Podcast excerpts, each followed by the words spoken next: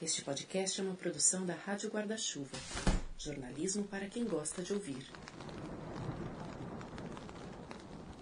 Papai e mamãe. Durante 38 semanas pude sentir o quanto vocês me amam e eu também já amava vocês. Sei que seriam pais excelentes. Fiquem em paz. Nasci no dia 6 de outubro de 2020, na maternidade de Sila Balbino e pesei 2,695 kg. Irei no coração de vocês, onde forem, para sempre. Aos meus avós, todo o meu amor.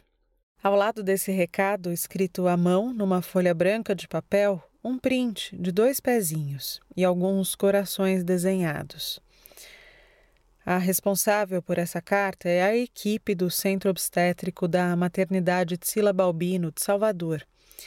Quem me mandou ela pelo Instagram foi a nossa ouvinte Wanda Machado, a quem eu agradeço pela escuta de sempre e agora por essa delicadeza. O dia do nascimento e também da morte dessa criança é o mesmo em que publicamos o episódio anterior a esse, chamado Luto Gestacional e Neonatal. A Wanda veio correndo me mandar essa foto, pensando na coincidência ou na sincronicidade disso tudo, né? Hoje a gente segue nesse tema, mas com o recorte da nossa série Como Lidar. Eu sou Juliana Dantas e este é o décimo episódio da quarta temporada do Finitude. Finitude, aliás, que está como finalista do prêmio Vladimir Herzog na categoria áudio, com o episódio Confinamento três meses depois, ao lado de muita gente boa, muita reportagem incrível. Uma honra estar tá por ali.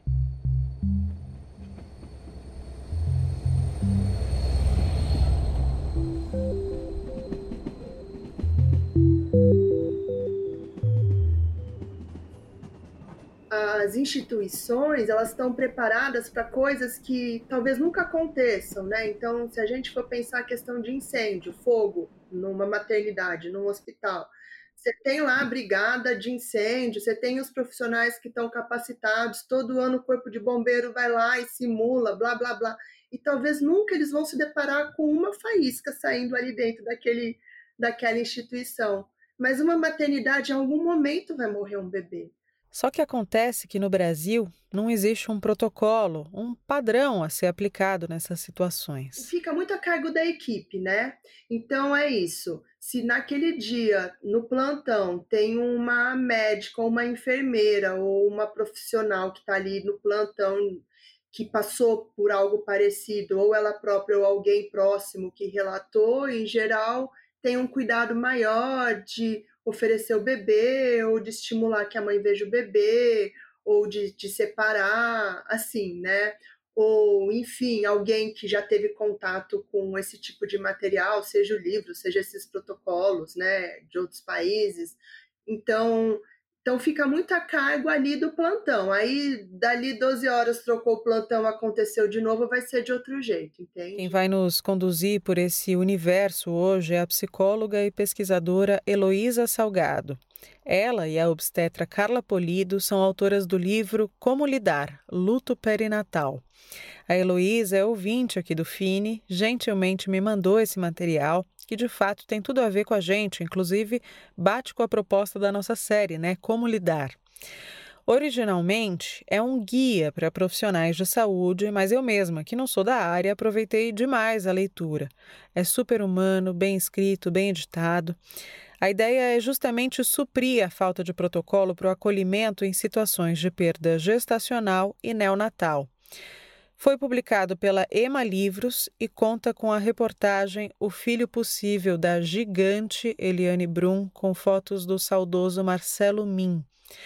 Uma das coisas que mais me chamaram a atenção foram os depoimentos que a Heloísa coletou de mães que já passaram por essa situação de perda. Eu queria destacar um deles aqui, o da página 44.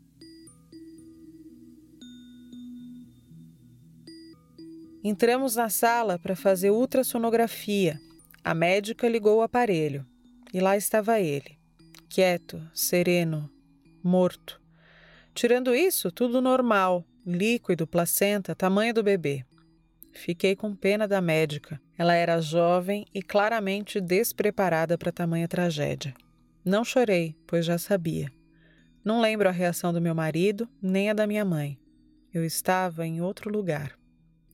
Clarissa, mãe do Martim.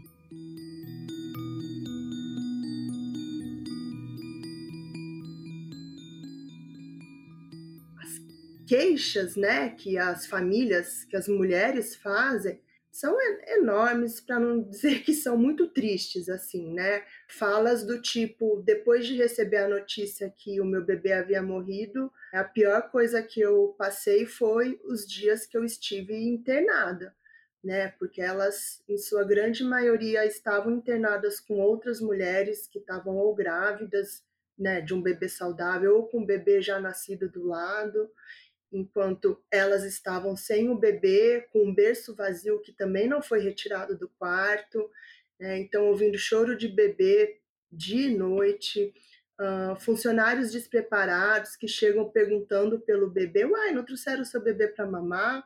Ou que dão parabéns, ou saem com um kitzinho do bebê recém-nascido do hospital, enfim, dentre outras coisas também, né, um dos relatos mais chocantes que eu já ouvi, né?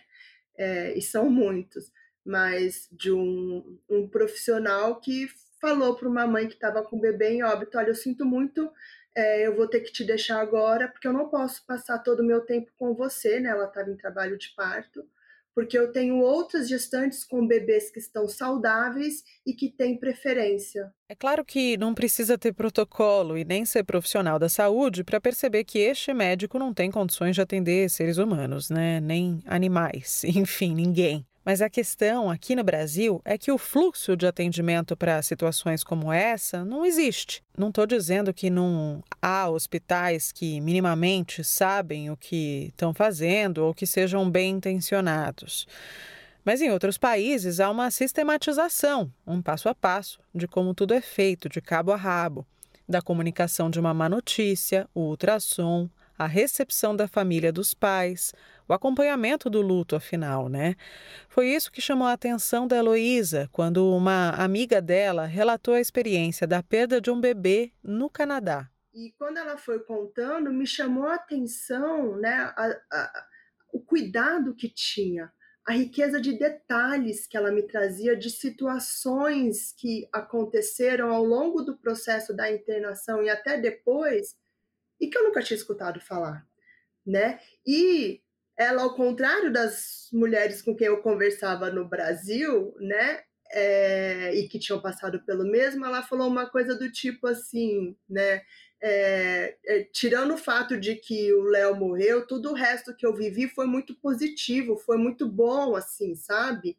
Porque ela não queria ver o Léo, mas aí é, o marido acabou indo lá e aí ele foi descrevendo o Léo para ela e aí ela foi criando coragem, foi perguntando, foi pedindo para ver a perninha, o bracinho e aí ela estava com o Léo no colo, ela tirou a roupa do Léo, ela falou assim, você não sabe como foi importante eu poder receber o Léo vestido, tirar a roupa do Léo, tirar a fralda, segurar um bebê do jeito que eu imaginei que eu ia segurar, né? Então são coisas que são pequenos detalhes, mas que fazem toda a diferença. Então, pelos próximos minutos, vamos à nossa tradicional listinha da série Como Lidar. Há conselhos para profissionais de saúde, para o próprio casal que esteja passando por essa situação, para a família, para os amigos e até para quem trabalha com pessoas que perderam um filho. A grande diferença entre uma mulher que está ali com um bebê em óbito, né, e, e, que já morreu na sua barriga, ou que logo depois do parto ou durante o parto morreu, e aquela mulher que está lá com seu bebê de, com dificuldades de amamentar num pós-parto, a grande diferença é um coração que não bate. E eu acho que isso é o que a gente tem que pensar quando a gente vai oferecer assistência para essas famílias. A gente começa então pela linha de atendimento. 1. Um, a maternidade deve facilitar para que exista ali a menos pior experiência para o casal enlutado. Buscar a normalidade possível para que existam lembranças. Tudo que a gente puder garantir do mais próximo da normalidade, da expectativa daquela família, né, do que ela deseja, é melhor. Então, eu vou entregar o bebê é, embrulhado num, num plástico, né? Que algumas instituições fazem isso. Vou entregar ele embrulhado no lençol da maternidade, né? Ou eu vou pedir a roupinha que ela trouxe na mala e vou perguntar se ela tem uma roupinha que ela ou quer vestir o bebê dela ou, ou, quer que eu traga o bebê vestido. E aí eu visto todo o bebê, né? Porque uma mãe quando recebe um filho, qualquer filho, seja esteja o coração batendo ou não, ela vai pegar o seu bebê, ela vai ver com quem esse bebê se parece, vai ver se o nariz é igual do, do avô, se a mãozinha é igual do irmãozinho, ela vai tirar a roupinha desse bebê, vai ver se o bebê tem todos os dedinhos, entende? é, é, é isso que as, que as famílias, é isso que as mães e os pais fazem, né? Então, quando a gente fala em garantir uma normalidade, é você garantir que essa família ela possa viver aquilo que ela planejou e ainda que ela nem tenha planejado, porque ela nem imaginou grandes coisas a respeito de parto, de pós-parto, de ver filho, etc. Mas que a gente dê isso como bônus, né? Por quê? Porque isso tudo vai gerar memória, né? E essas memórias vão ser importantes lá na frente, quando ela estiver ali naquele processo de luto, que já começou, na verdade, né? Mas mais para frente, quando as coisas começam, né? A, a, as fichas começam a cair, ela começa a sair, ela, ele, o casal começam a sair daquele trauma, né? Inicial, do choque inicial da notícia, né? Vai surgir a necessidade de aquilo que a gente conversou, né? Voltar nas lembranças, né? É, as lembranças voltarão. E aí voltarão lembranças como essa. Imagina você receber a lembrança de um bebê que chega, estava embrulhado num saco, né? Ou de um bebê que chega já vestido, com uma fraldinha, inclusive, que você pega o seu bebê, ele tem o peso de um bebê, ele tem o bumbum de um bebê de fraldinha, que a gente sabe como é, meinha, né? É, é, é outra qualidade de memória, né? Memória do seu filho, memória de um filho. Você vê o seu bebê e o seu bebê está diferente daquilo que você imaginava, porque ele não não está vivo, né?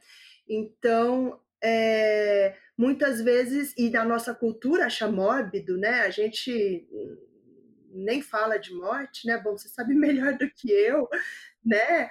É, imagina tirar foto de defunto, né? Esse é o comentário que, que circula nas equipes. Nossa, que esquisito tirar foto de defunto. No momento onde a pessoa possa criar memórias, porque daqui uns dias esse bebê, enfim, vai ser enterrado, vai ser cremado, não tem condições da gente voltar ao tempo né? O momento de se criar memórias físicas, memórias emocionais, de todos os né, sensoriais, é agora. Essa iniciativa da equipe da maternidade de Salvador de escrever a cartinha para a família, que a gente ouviu no começo do episódio, é uma das ideias bem-vindas. Também dá para pensar em guardar uma mechinha do cabelo do bebê, a pulseira de identificação do berçário, várias possibilidades. A maternidade precisa estar tá pronta até para o caso de aquela família não querer levar essas lembranças quando for embora, mas voltar à clínica dali a um mês, seis meses, dois anos que seja. Guardar aquelas memórias por um tempo mínimo dá segurança àquelas mães ou aqueles pais de que podem mudar de ideia. 2. Nosso tópico agora fala diretamente com o profissional da saúde. Não tome decisões pela família. Sempre que possível, pergunte, dê autonomia. A ideia de que o profissional de saúde ele é uma pessoa que sabe muito, ele é uma pessoa que tem, né, sabe de muitas técnicas, né, e, e, e pode ajudar muito o paciente, mas vai depender daquilo que o paciente quer, precisa, né? E não tem ninguém que saiba melhor sobre si do que uma, a própria pessoa que habita aquele corpo, né? Então, o, o médico não sabe o que é melhor para o paciente, a não ser que ele converse com o paciente e mostre para ele né, quais são as possibilidades. E aquela pessoa que, né, em geral, é quem melhor conhece a si, é, como seu corpo funciona e o que, que, ele tem de expectativa da vida, né? Enfim, é quem vai poder, nessa conversa, eles podem chegar né, a um melhor tratamento, a melhor, melhor tipo de assistência, enfim. Então, isso eu acho que é uma coisa que já acontece, né? A gente já, já, já sabe que acontece, acontece de uma forma é, é, muito é, bem feita, mas aqui no Brasil não é a regra ainda, né? Eu, eu sei que tem também é, várias pessoas que já têm mudado isso, enfim, mas é, é, é isso, é você compartilhar né, com o, o, maior interessado por aquilo, que é o paciente. Né? Procure colocar todas as cartas na mesa e apresentar o custo-benefício de cada tomada de decisão. É muito comum as mulheres que recebem a notícia, né, já quando o, a gravidez está adiantada, próxima ao parto, e recebe a notícia de que o bebê está em óbito, de quererem uma cesárea. E, e, de fato, né? Acho que naquela hora a, a, sensação primeira é se eu fizer uma cesárea, eu vou resolver logo, como se fosse acabar com aquele sofrimento, ou enfim, né? É uma. É um, um é um, um pensamento ali dentro dessa situação, desse contexto do recebimento de uma notícia muito traumática. Né. Então, cabe à equipe é, mostrar para essa mulher os riscos e os benefícios de uma cesárea, né, naquele momento, quando é possível conversar, porque às vezes, de fato, não tem nem possibilidade. É um quadro grave e você precisa mesmo fazer uma cesárea e, enfim, resolver logo. Mas se, em última instância, a decisão for de uma cesárea, né, mesmo é, a gente sabendo que o Brasil tem um número elevado de cesáreas, que o ideal seria mesmo um parto normal, né, até para ela ter esse tempo de elaborar isso tudo que ela está vivendo e tomar uma decisão mais, né, mais é, é, refletida minimamente é, que para ela depois ter uma nova gestação vai ser melhor porque ela não tem uma cicatriz no útero. Bom, eu poderia falar cinco minutos aqui sobre os benefícios de um parto normal. Se última instância ela resolver que ela não dá conta, que ela quer, que é insuportável, inconcebível para ela naquele momento passar mais um, uma hora, né? Então é uma cesárea. 3. O fluxo do hospital ou da clínica precisa considerar a necessidade de planejamento para qualquer situação que venha se desenhar. Mulheres que vão é, que estão grávidas montam um plano de parto hoje. Hoje tem, né? A gente sabe que esse é um recurso maravilhoso, né? Para por N motivos montar um plano de parto. Essa mulher também deveria montar um plano de parto, mas também um plano de pós-parto, do que, que ela quer, né? Depois que o bebê nasce e talvez um plano de funeral, o que, que ela vai querer fazer, né? Porque também é uma coisa muito triste que eu vejo acontecer, que é isso. Então tá, seu bebê morreu, você precisa então ir lá na funerária, você tem que procurar não sei o quê, e depois você não sei o quê. A pessoa entrou na maternidade para sair com o bebê vivo. Né? E aí alguém fala para ela agora que ela tem que ir lá na funerária porque ela tem que chegar até tal hora, o marido tem que chegar até tal hora, porque não sei o quê a pessoa que cabeça que a pessoa tem para resolver qualquer coisa assim, né? Não, você tem que dar um tempo, você tem que explicar, você tem que, né, na medida do possível, isso faz parte de um protocolo do luto perinatal dentro de uma instituição, você, por exemplo, dessas informações mínimas, né, que é isso, olha, o caminho é esse aqui na nossa cidade, você tem que fazer isso, isso, isso, mas não na hora, a duas horas antes de fechar a funerária, entende? Sei lá, tô dando um exemplo. Antes de virar a página da nossa listinha, vamos recapitular alguns destaques a respeito do luto, sobre o qual já falamos em outros episódios, mas que é sempre bom a gente ter fresco na cabeça. O luto é um processo natural e saudável de qualquer ser humano que perde algo ou alguém não existe regra, intensidade ideal, tempo mínimo ou tempo máximo para viver um luto. Não existem ordens de sentimentos a serem sentidos, ou mesmo uma tabela de quais sentimentos são esses. Nem todo luto é de choro e nem todo mundo usa preto. Cada pessoa vive o luto de um jeito. Podem todos da mesma família terem perdido a mesma pessoa, mas cada um vai reagir de uma maneira e está tudo certo. Dito isso, vamos abrir o nosso ponto 4. Agora, dedicado aos familiares daqueles pais ou daquelas mães em luto. É difícil mesmo ver quem a gente ama sofrer, mas procure não deixar que a sua ansiedade em acabar com a dor machuque ainda mais os enlutados. Não existe solução fácil para problemas complexos. Eu acho que o mais importante é não tomar a frente nas decisões, né, com relação a nada que diz respeito ao bebê, né, a gestação. Quem tem que tomar decisão é ali a mulher, o casal né? Qualquer tentativa de proteger, porque a ideia é essa, eu desmonto o quarto, então porque o quarto não está montado, ela não lembra do bebê, e aí se ela não lembra, ela não sofre. O raciocínio é esse, grosso modo, né? Mas como as mulheres costumam dizer, as pessoas não sabem, né? Elas acham que a gente só sofre quando a gente lembra do bebê. Elas não sabem que a gente sofre 24 horas por dia né? A gente lembra do nosso filho 24 horas por dia. Né? Então, não vai ser porque ela perguntou que eu vou sofrer mais. Eu já estou em sofrimento. Né? E então essa tentativa de fazer alguma coisa para evitar sofrimento não vai surtir efeito nenhum. 5. Estar presente e prestar ajudas práticas são duas dicas valiosas para quem está por perto. A gente não consegue resolver o sofrimento do outro, né? Assim, a gente pode não piorar o sofrimento do outro, né? Agora, resolver o sofrimento do outro, o, o que diz respeito ao luto, né? Ao sofrimento pela, né? Pela morte, pela dor, pela perda, assim, né? A dor que eu digo, dor emocional, né?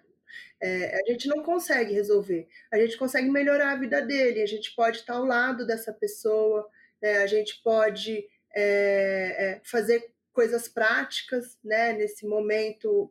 Então, ir ao supermercado, se oferecer para ir à farmácia, mandar frutas, é, lavar roupa, lavar louça, fazer uma faxina, coisas assim são super úteis, né? Você pergunta, pergunta se a pessoa quer, consulta e se dispõe a fazer, né? Então, essas coisas são muito importantes, né?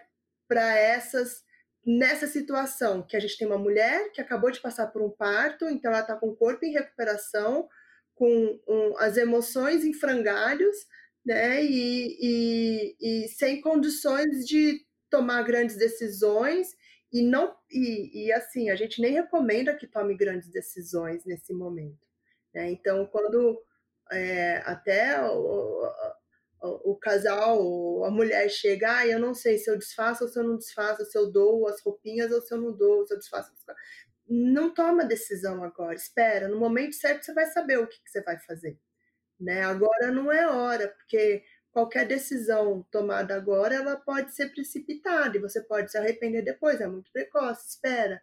Então, a gente mesmo recomenda que, as pessoas, que, a, que o próprio enlutado espere, né? É, um pouco para tomar essas decisões. Então, o outro tomar decisões por eles, né, como essa, é muito difícil. Então, fazer esse tipo de coisa e simplesmente estar ao lado. E uma das coisas que eu acho que é, a, as mães, né, as mulheres, principalmente, falam que mais valorizam e gostam, né, é de falar do seu bebê. E aqui a gente não está dizendo que vai ser uma escuta fácil, não. Mas a gente pode estar minimamente aberto e ouvir sem julgar. E fazer esse exercício que a gente está fazendo hoje, de saber como se comportar, vai facilitar um pouquinho as coisas. A volta ao trabalho de uma mãe ou de um pai que perdeu um bebê pode ser complicada. Não sabemos o que fazer, o que dizer, onde colocar as mãos. Ou simplesmente nem notamos que aquela está sendo uma perda grande para aquelas pessoas. O que nos leva ao ponto 6. Se você é chefe ou é do RH, uma simples ligação já pode valer bastante. Perguntar o que a pessoa quer e a pessoa prefere. Então, também é uma coisa que pode ser feita, né? Então, o chefe sabe que a funcionária vai voltar, entre em contato antes, né? Olha, então, queria que você soubesse, queria né, saber se você quer falar sobre assuntos, se você prefere que as pessoas não comentem como é que é. Também é uma possibilidade, entende? O que, o que incomoda muito as, as mães, principalmente, é esse silêncio, né? E, e, e fingir que nada aconteceu. Porque aquilo que aconteceu foi tudo muito grandioso, né? Inclusive porque foi o nascimento do filho, foi o dia que ela conheceu o filho, enfim. Então, fingir que nada aconteceu é uma coisa que é essa sensação que fica. Poxa, parece que nada aconteceu. Pela lei, mulheres que têm um filho nascido morto em qualquer momento a partir da 23ª semana têm direito à licença maternidade mais cinco meses de estabilidade. Mas há uma série de poréns aí. Essa regra só vale para quem é CLT. Funcionárias públicas, por exemplo, dependem de legislações específicas do poder público a que estão submetidas.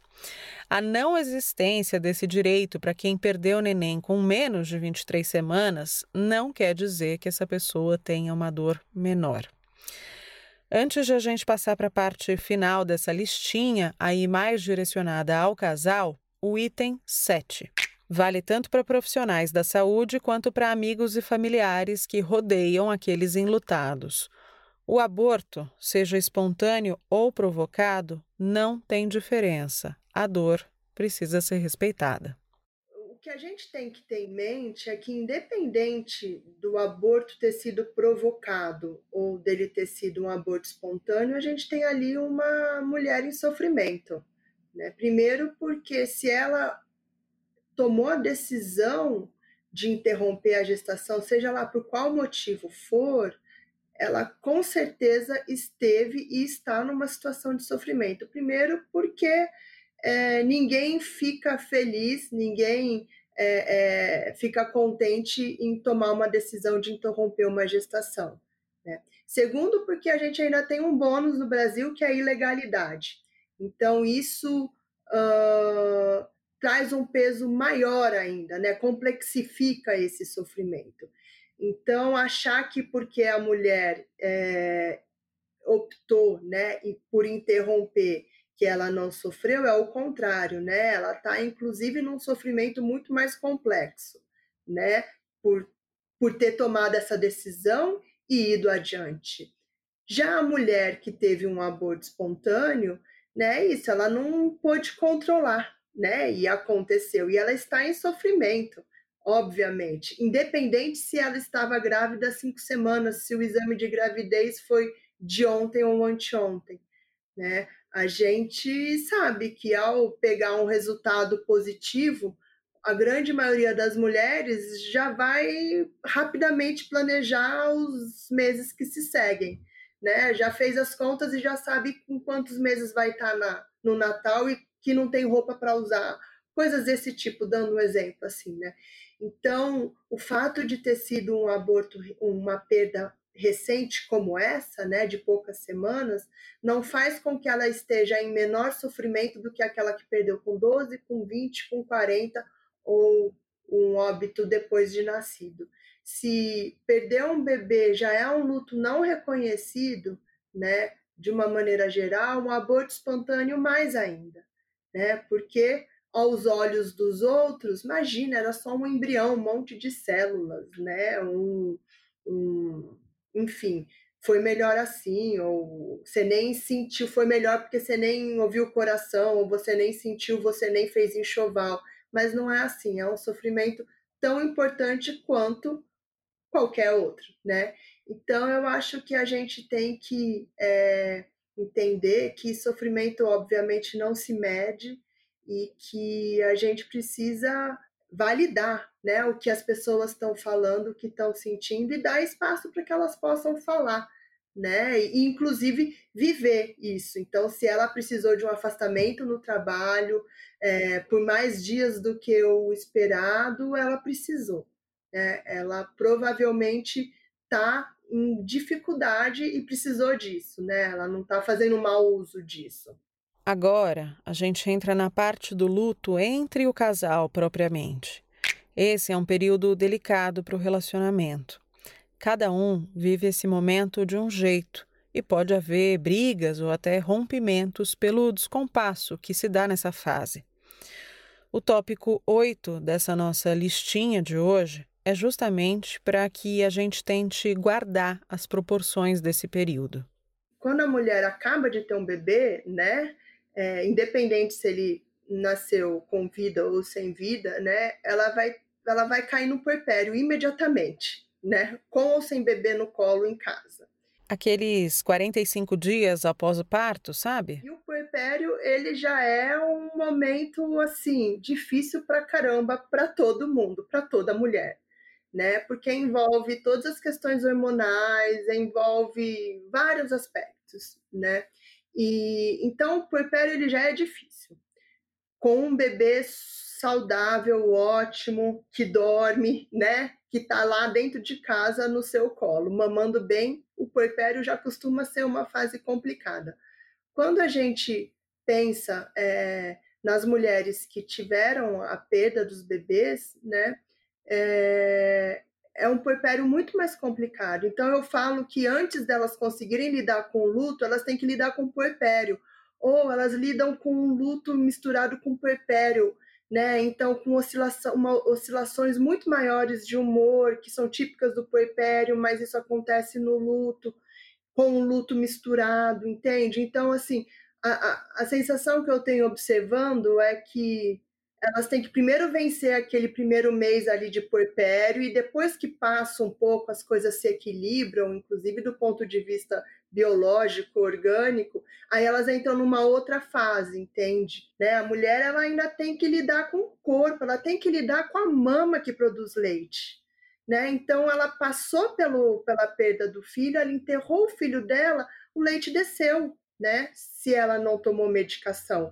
E, na, e, e não é para tomar medicação a, de todo custo, né? A qualquer custo. Pelo contrário, mas uma coisa que deve ser conversada, decidida, né? A partir de riscos e benefícios, né? Enfim, e a, e a, e a mulher deve tomar decisão, inclusive se ela não quer doar leite, né? Esse é um outro capítulo dessa discussão de luto que a gente é, tem para discutir também, que é essa questão da doação de leite aqui no Brasil, por mulheres que perderam o bebê. Ou seja, duas pessoas diferentes que perderam o mesmo filho, mas com dores distintas, psicologicamente, fisicamente. E em casos de casais heterossexuais, ainda existem tendências distintas de comportamento. Não podemos generalizar, dizer que toda mulher vai ser de um jeito e todo homem vai ser de um jeito mas os homens costumam é, falar menos sobre os sentimentos, né?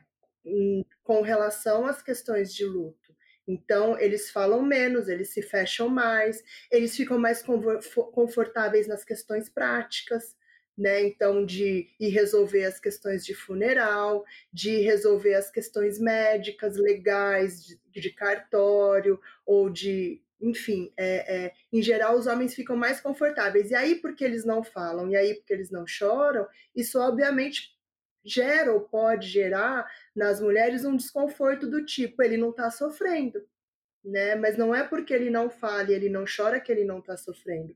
E por outro lado, a mulher está ali, né, em, em pleno sofrimento, choro, enfim, falando, e as mulheres gostam de falar de seus filhos. Então tem esse descompasso, mas que também a gente observa até em outros lutos, entende? Não nesse específico, né? Que os homens costumam falar menos sobre seus sentimentos, estarem mais nesse lugar de resoluções de problema e esses conflitos aparecem. Quando são duas as mães, essa diferença de gênero some. Mas ainda assim, a que gestou, sem dúvida, vai passar por um processo diferente do da outra. Independentemente da formação familiar, o casal se depara com um desafio enorme.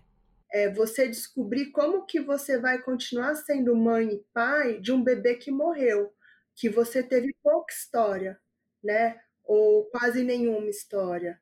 Quando eu falo do bebê, quando eu falo do sentimento do bebê, né? Como quando eu lembro, isso faz parte da história daquela família, faz parte da história daquele bebê, né? É, é o capítulo que se segue após a morte. Então, quando eu falo desse bebê, eu estou dando sequência a isso, né? E isso é muito importante. Eu vou mantendo ele vivo, né? O problema é quando não me deixam falar, é, ou enfim, é, evitam que eu fale, e aí é o atestado de que o bebê morreu mesmo, porque ninguém nem está querendo escutar sobre ele. Eu encerro a nossa listinha agradecendo a Heloísa Salgado pela participação, por compartilhar dicas preciosas com a gente hoje. Eu queria ler um trecho de mais um depoimento que eu encontrei no livro dela. Aliás, vale dizer que ela só conseguiu depoimentos de mães, nenhum pai falou, o que reforça aquela tendência a respeito do comportamento dos homens, sobre o qual a gente conversou ainda há pouco. Enfim, para a gente pensar. A mãe que escreveu esse depoimento é a Fernanda.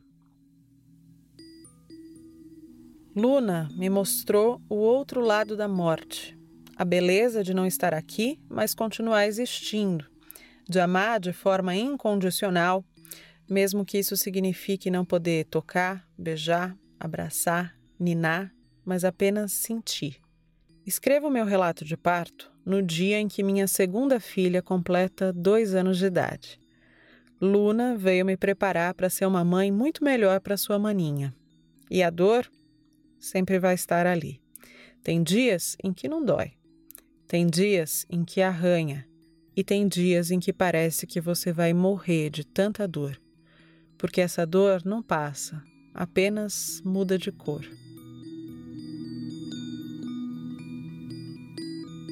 Para você que gostou dessa nossa conversa de hoje, quer se aprofundar no conteúdo, eu recomendo o livro da Heloísa Salgado com a Carla Polido. Vou repetir o nome aqui para você poder anotar. Chama Como Lidar Luto Perinatal. A Ema Livros, editora da publicação, gerou um cupom de desconto para os ouvintes do Finitude que assinam a nossa newsletter. Você que colabora com o nosso financiamento coletivo em apoia.se barra Finitude Podcast vai receber um e-mail com o código de 20% off, tá bom? Na quinta-feira chega aí na sua caixa. E termina aqui a nossa sequência de dois episódios sobre o luto gestacional e neonatal. Eu sei que para muita gente pode ser um tema puxado, e é mesmo, mas justamente por isso é que precisamos entrar em contato com ele para saber como lidar minimamente, né? Coincidentemente, dia 15 de outubro, a quinta-feira da semana de publicação desse episódio, é o Dia Internacional da Sensibilização à Perda Gestacional e Infantil. Eu poderia até fingir que foi tudo programado, mas não foi, não. É uma dessas sincronicidades da vida.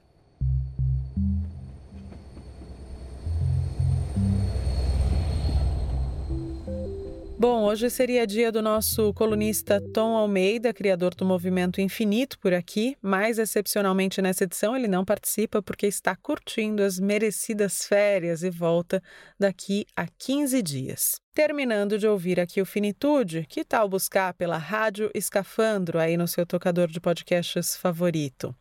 Num destes mergulhos profundos que o Tomás Chiaverini faz em histórias inusitadas, ele gerou o episódio Planeta Plástico que está no ar. Ouve só. Faz algum tempo que eu penso em como falar sobre isso. Sobre os limites das nossas ações no mundo que parece desgovernado em proporções planetárias. Se o ministro do Meio Ambiente responde ao inferno que tomou conta do Pantanal com um risinho irônico, se o presidente dos Estados Unidos questiona o aquecimento global, de que vai adiantar a gente fazer compostagem ou separar o nosso lixo? Eu passei algum tempo com essa ideia ricocheteando nos miolos, sem saber muito por onde começar, até que eu lembrei de uma história. Assim como a gente, a Rádio Escafandro é um dos podcasts de fundação da Rádio Guarda-Chuva, que é a primeira rede brasileira de podcasts exclusivamente jornalísticos. Se você acha que aproveitou esse episódio, as informações foram importantes para você, que tal recomendar para a sua família, seus amigos? Pode compartilhar também e marcar a gente nas redes sociais. No Instagram estamos como Finitude Podcast. No Twitter, ao contrário, Podcast Finitude.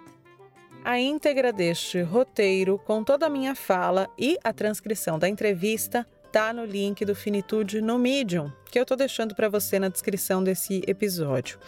Assim, pessoas com deficiência auditiva também conseguem acompanhar o nosso conteúdo e são muito bem-vindas por aqui. Obrigada por ficar comigo até agora. Um beijo para você. Esse podcast é apresentado por b9.com.br.